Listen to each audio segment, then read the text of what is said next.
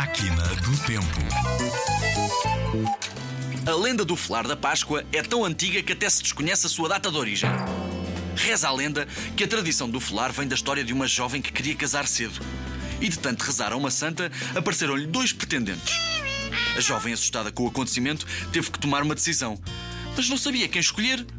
Devido a esta indecisão, os pretendentes envolveram-se numa feroz luta e a jovem tentou separá-los. Sem sucesso, foi rezar à santa para que a ajudasse a escolher. E no altar deixou umas flores.